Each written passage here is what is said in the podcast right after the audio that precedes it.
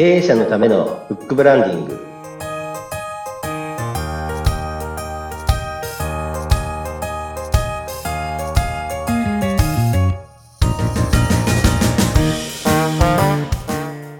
はい。出版ファーストコンサルタント、高林智です。こんにちはから行きましょうあ、か。こんにちは。間違えた。もう一回行きます。はい、すいません。こんにちは。出版ファーストコンサルタント、高林智です。インタビュアーの勝木陽子です。こんにちはこん。にちは。はい。さあ、高林さん、今年はウルー年？ウルード氏オリンピックイヤーですね。?29 日までありますよね、2 29月日あはりますね。ね。はい。わー、すごいですね。今年のオリンピックはパリですかね？パリですね。はい。はい。パリとか行ったことありますか、フランスないんですよね。うんなんかすごく行ってそうなイメージですけどね。いや、えーっと、フランス、そうですね、あの、ワインの方行きたいんですけどね。ブルゴーニュとかボルドーとかね。あれなんですよ、あの、ボルドーマラソンに行く予定もあったんですね。はい。したら、あの、コロナになってしまって、あー。中止になったって。はい。ボルドーマラソンって何ですかね？給水所にはワインが置いてあったりとかするんですか？そうなんですよ。え、本当ですか？あの、その前の年にたまたま友人に誘われて行こうかなと思ってて行かなかったんです。けど、えっ、とですね、えっ、と、給水所っていうか、各シャトーでなんか休みができるのかな。それでそこでワインが飲めて、なおかつこう、ちょっとした、あの、ちゃんと料理。はい。えまあ、立ち、立ち食いみたいなんですけど、お肉が出たりとか、そこにあった食事が出るみたいな感じで、食事が出るって言っても、まあ走りながらですから、立ち食いですけども。ー、すごいですね。そうなるともう、マラソンは忘れてしまうような豪華な、あの、全部乗ったら結構酔っ払うって言ってましたけどね。そりゃそうです。それはそうだと思います。へえ、また再開されてね、行けるといいですよねた。だね、仮想、仮想マラソンなんですね。仮装しなければいけないんですよ。いろいろ、いろいろ乗っかってきますね、マラソンに。そうなんです。あの、いろいろ乗っかってくるんですよ。で、あ確か、あの、完走するとワインを1本もらえるみたいな。ええすごい。ボルドーワインですよね、ボルドーワインがもらえるところ。これはちょっとなんか参加したい感じがしますね、本当に。はい、そうなんですよ。はい計画してたらコロナになってしまったっていうね。ぜひ、あの、ね、いつか参加して、ここで教えていただければなというふうに思います。はい。そうですね。はい。よろしくお願いします。はい。さあ、今日は高林さん、どんな話題でしょうか？今日はですね、あの、仕事、やはりあの、ブックブランディングっていう観点もありますけども、ここは、やはりあの、相手のことを知るっていう意味では、もう仕事の考え方とニーズの捉え方っていうのは、やはりこう、重要ですねっていう話をちょっとさせていただきたいなと思っておりはい。ます。とても重要な考え方なんじゃないかなと思いますけれども、はい。どういったことでしょうか？やっぱり、あの、仕事の考え方っていうのはやはりこう、ニーズで、お客様のこう、潜在的なニーズ、まあ、目に見えてるうんものっていうのは結構こう、なんですか、こう、わかりやすいと思うんですね。何か欲しいですか、あ、これこれ欲しいんです。っていうのはあんですけおども腹空いたからご飯食べたいとか、そういうことですよね。はい。そうですね。そこは、ですけども、実を言うと、潜在ニーズよりも、こう、潜在的なニーズっていうのを言わ、あの、こう探って言わないと、本当に、こう、継続的にビジネスが続いていかないっていうのは、こう、実際ありますねっていうのは、はい。目に見えてるニーズではなくて、こう潜在的に、ああ、これが欲しかったんだよっていうようなものを探っていくってことになるわけですか？そうですね。はい。うん例えばですね、あの、これあの、本日ちょっとまた本でご紹介させていただきたいのがあるんです。これなんか有名な、こう、マーケティングの世界でこう、古くからこう、伝われてる本、あのうん、例題があって、はい。例えばこう、電動ドリルを買いに来たお父さんは本当は何が欲しがってるかみたいなことなるほど。これはちょっと、よく聞きましょはい。で、こはいれ言われてるのが、要は、ドリルではなくて、実際は、こう、穴が開いてる板が欲しいってことですね。う。ああ、うん電動ドリルくださいって本人も思ってる。電動はいドリルが必要だと。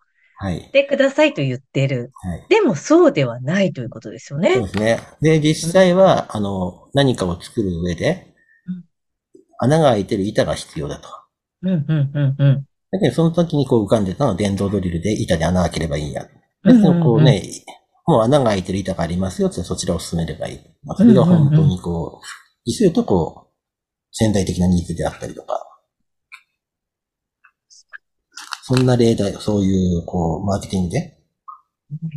で、あとは実際そういう方が実際とこう、お子さんのために、うん。こう、ドリルを持って日曜大工をやってる姿を子供に見せたいっていう意味で、電動ドリルの会員に来てるかうんもしれない。うんうんうんうんうん。そうした場合そっていうのはのあり、ますよね。はいうんなので、本当にど何が、電動ドリルが欲しいって言ったことでも、検体的なものはそうかもしれないけど、潜在的なものは違いますねと、そこをこう話していく。掘り下げていくと。はい。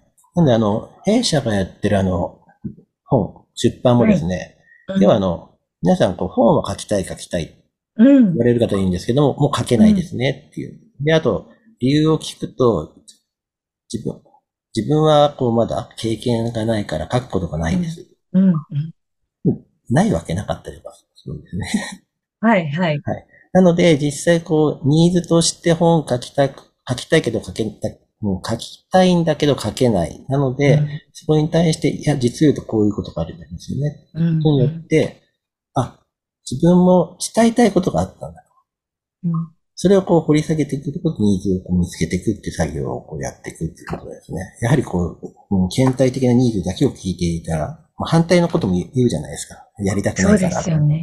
だけど実際掘り下げていくと、ありますねっていうのがありますので、やはりこう常にこう潜在ニーズをこう探っていくっていうのが大切だなっていうのが、はい、わかりました。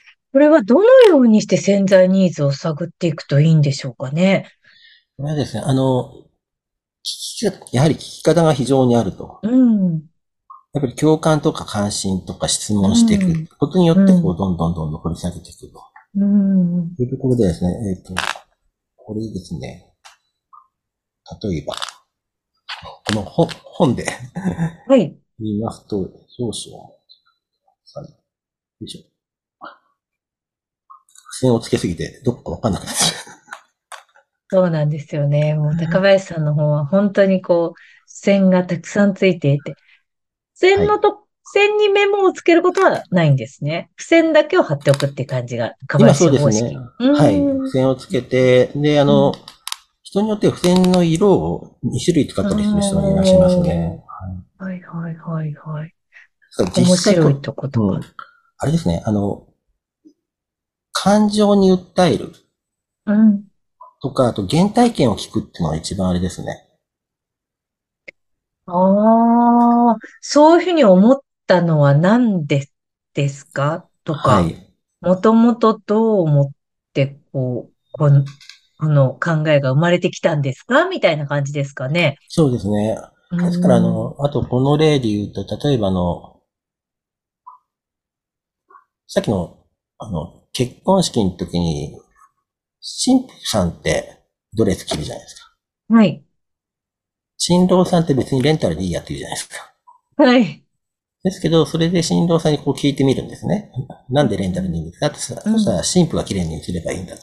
うん、うん、うん、うん。綺麗に映るために、例えばレンタルで借りた、レンタルもすごくいいんですけども、うん、体にフィットフィットしてない。起きてしまったら逆にこう、ね、見栄えが映らなくなる。よくなる。うん、うん。で、本当にやりたいのは、こう、神父さんをきれいに見せるために、うん、横に、うん。もう、備え物として立つ新郎さんが、ね、きちっとしてるのがやっぱりいいでしょっていう話があったりとかですね。本当になんかそういう感じで聞いていく、原体験という、原体験とはちょっと離れて違うんですけど、本当に何のためにそれを、その心とか目的とか、そういったことを聞いていくってことですよね。そうですね、はい。うんこれは本当にあの、いつ、いつもというか思っていることなんですが、はい。あの、例えば私は、あの、教育にも少し関わっているので、はい。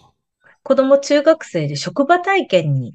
行くんですよ子。供たちがね、あの、はい中学校2年生だと職場体験に行くんですけれども、その時に、あの、どの職場に行きたいかっていう、例えば、例えば希望を生徒さんに出してもらう時があるんですね。はい。で、その時に、例えば、花屋さんっていう希望を出す子がいいるとしたらね、はい。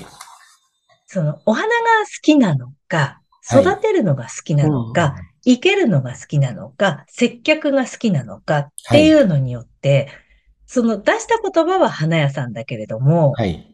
結局、その、なんだろう。もし接客が好きなら花屋さんじゃなくてもいいじゃないですか。そうですね。はい。そうねはい。でうん花を育てるのが好きって、花を、だったら、こう、なんだろう、こう、植木屋さんとか、うん下手すると育てるのが好きなら、保育士さんっていう可能性もあるわけじゃないですか。そうですね。はい。うんだからなんかそこら辺って、その、まあもちろんその原体験とか、その深掘りしていくことってすごく大事で、はい。それが目の前にある職業というか、わかりやすいもので花屋さんって出しちゃっただけなので、はい。うん。それでちょっとこうミスマッチっていうのが起きるんじゃないかなって思ってることがあるんですよ。はい。うんうん。うん、で、中学生だけじゃなくて、まあももちろんこれ就活にも言えることで、イメージだけで業界を選んで、うん入ってみたら違ったとかっていうのは、もともと自分は何が好きでとか、どういったことがやりたくてってことで、この単語が出てきてるのかっていうのは、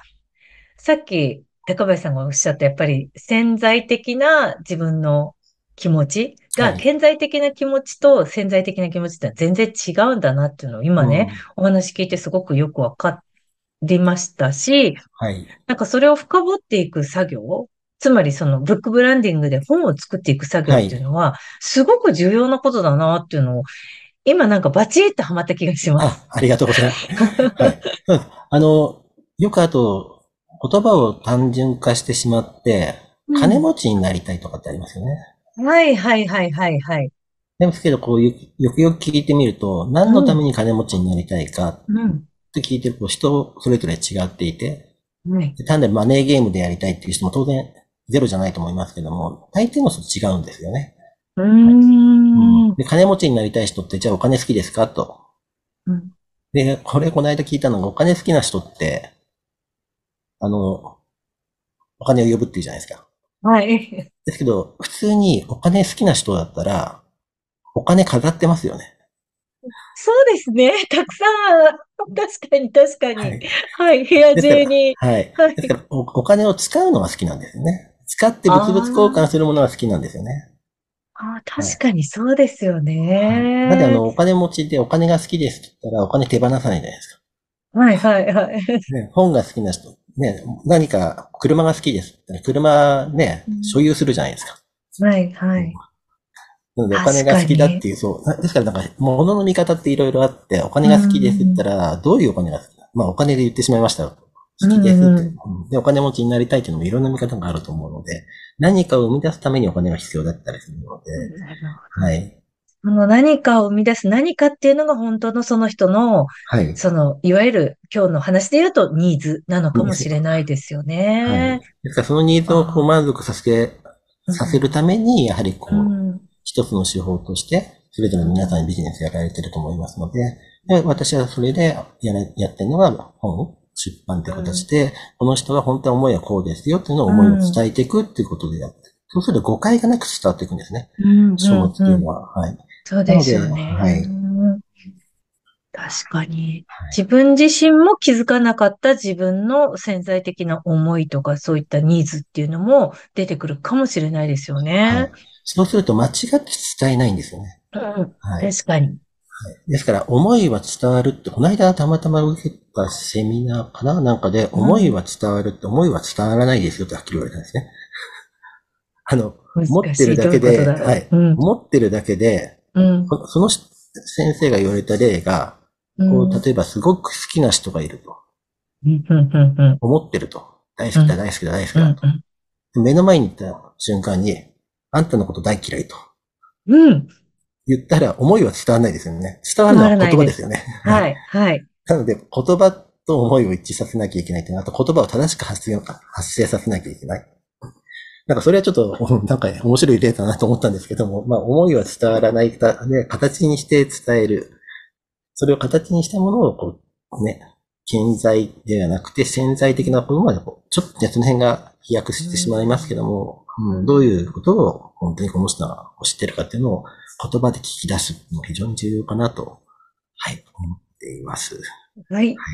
ちょっと何回か前のね、言語化の大切さっていうのともね、ちょっとリンクするようなことがあるんじゃないかなというふうに思いましたけれども。そうですね。はい。そうですね。はい。はい。えー、ということで、今、面白い本の、えー、をご紹介いただきましたけど、もう一度教えていただけますか？はい。これですね、再現性の、えー、塊？あ、私、うんはい。っていうやつでですね、元キーエンス、キーエンスって会社さんありますよね。うん、はい、はい。の、えー、を、えー出られた経営コンサルタントの方が入ってる田尻さんっていう方ですね。まあはい非常にこう、あの、ニーズのところが、全部で6章立ての本なんですけども、うん。中の3章とかはすごくですね、こうニーズに対してのこう、深掘りとか実際の例とかですね、どうやってうん。アプローチしたらいいですよとか、具体的に書いてあったりとかするので、はい、はい。あの、全体的にも非常にこう読みやすい本ですので、はい、おすすめです。はい。あ、これも付箋がいっぱいついてる。はいはい。ということで、えーぜひね、えー読んでいただきたいなと思います。こちらもですね、えー説明文、概要欄のところに貼っておきますので、ぜひ皆さんチェックしてください。はい。はい。皆さんはどう感じましたでしょうか、えーちょっとね、深掘りしてみたいなって思うこととか、そういったものも出てきたんじゃないかと思います。えーということで、今回はこれくらいにしておきましょう。はい、ありがとうございます。はい、経営者のためのブックブランディングお相手は？出版ファーストコンサルタント高林智と、インタビュアーの勝木陽子でした。それでは次回をお楽しみに。さよなら。